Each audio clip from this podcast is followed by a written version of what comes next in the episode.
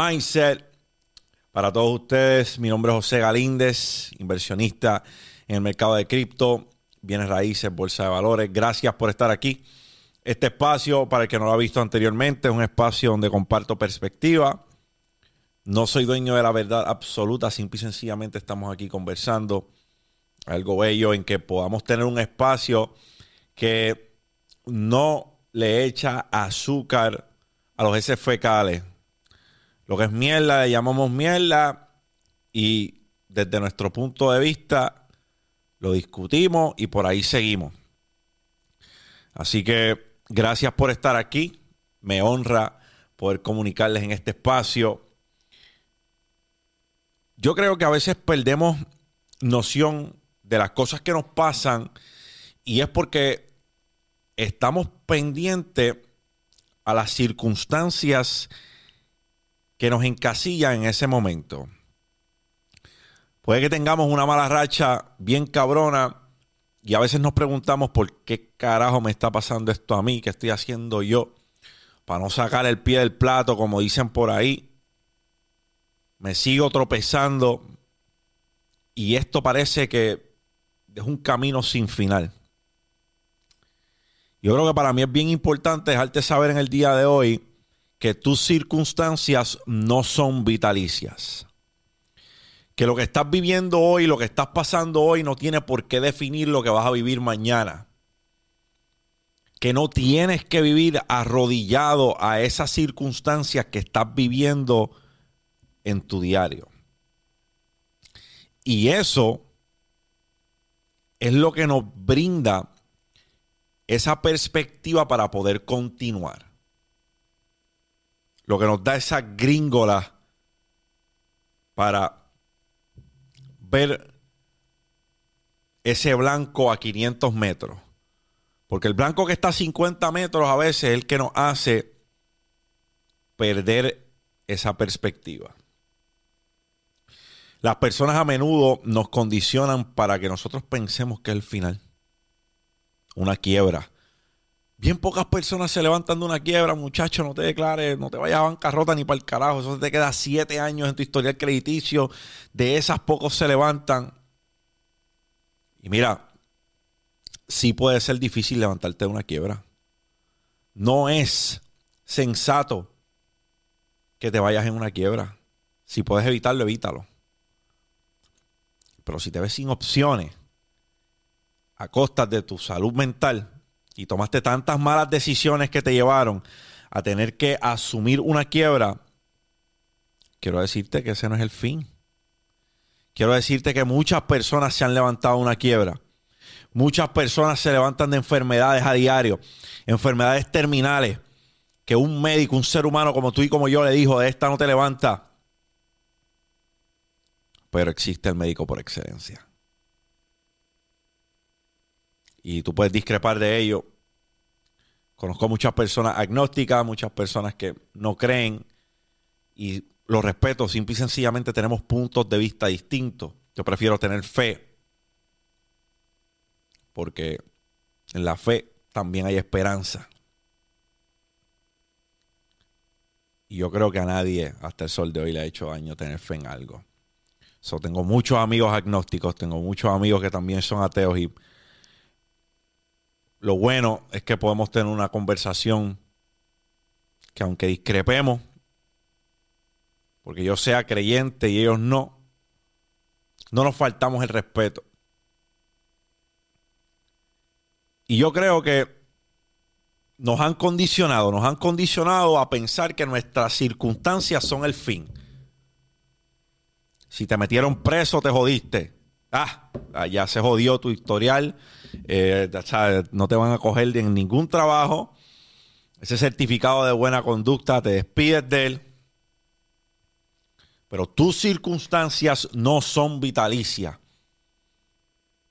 Cometimos un error.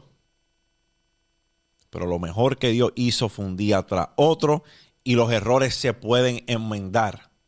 Al menos que no hayas cometido una locura, has matado a alguien, Algo lamentable que ahí pues enmendar tus errores se hace cuesta arriba, porque dependiendo de cuáles circunstancias fue que hiciste lo que hiciste, puede empeorar la cosa. Yo creo que podemos decir que con el más de con más del 90% de las cosas que a lo mejor tenemos tribulaciones, hay una manera de escaparla. Hay una manera de enmendarla. Hay una manera de pulir esa acción que a lo mejor no hubiésemos tomado porque en perspectiva todo es más claro. Nos pasó, años después, meses después, tenemos la capacidad de discernir y decir, coño, yo creo que yo hubiese hecho eso distinto. Qué pendejo fui. Tu bendición llega a veces cuando menos lo esperas. El momento que más apretado estás. El momento que más asfixiado te sientes. En el momento que sientes que la vida no te quita el pie del cuello. En el momento que sientes que la comida pobre cae toda junta, como dice el viejo mío. Pero te llega la bendición. Y la pregunta es, ¿estás listo para recibir la bendición? ¿Qué has hecho durante toda tu vida para estar preparado cuando llegue esa bendición? Por mi parte fueron 13 años de lucha constante, fracaso tras fracaso, caída tras caída. Nos levantamos y al final pudimos decir que cuando la bendición estaba destinada a llegar a nuestra vida, tocó nuestra puerta, estábamos ready para abrirle, invitarla a la mesa a que se diera un café.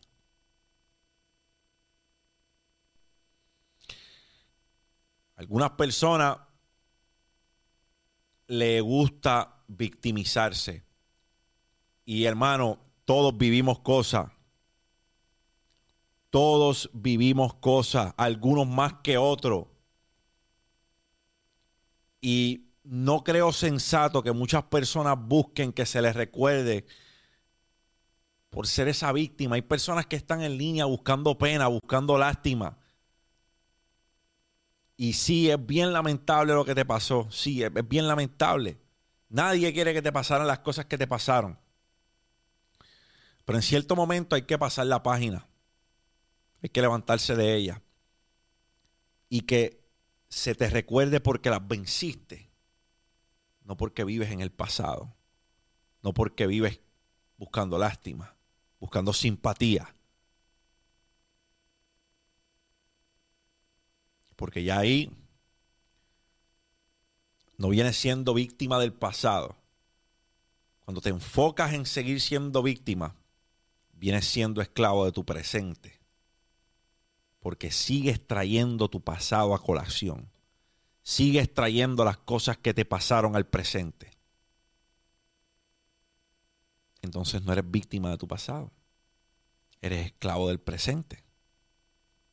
Sigues esclavizándote en tu presente con las cosas que te pasaron hace 10 años.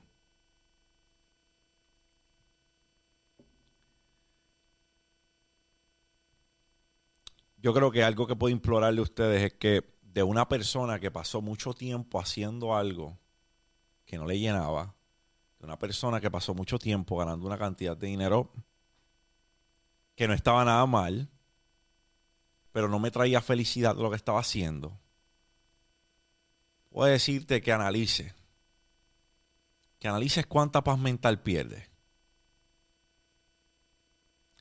que analices Todas esas cosas que te quitan la paz, que no te permiten disfrutar. Y si la cosa que haces ahora te quita la paz, no te trae un momento de felicidad a tu vida, yo te imploro a que tengas el discernimiento de que aunque tengas que coger un recorte en tu salario, un recorte, ganar menos para adquirir un poco de paz mental, felicidad a tu vida, lo analices porque viendo las cosas al día de hoy, aunque me encuentro en otra situación económica gracias al Padre, digo, si hubiese tenido la capacidad de ganar menos dinero haciendo algo que me gustaba, pero teniendo paz mental versus el trabajo que yo tenía, de lunes a viernes y dos veces sábado y domingo, yo hubiese tomado la decisión de dejar mi trabajo, coger un recorte y hacer algo que me apasionaba por menos dinero. Hoy lo veo de esa manera. En aquel entonces no lo pensé de esa manera.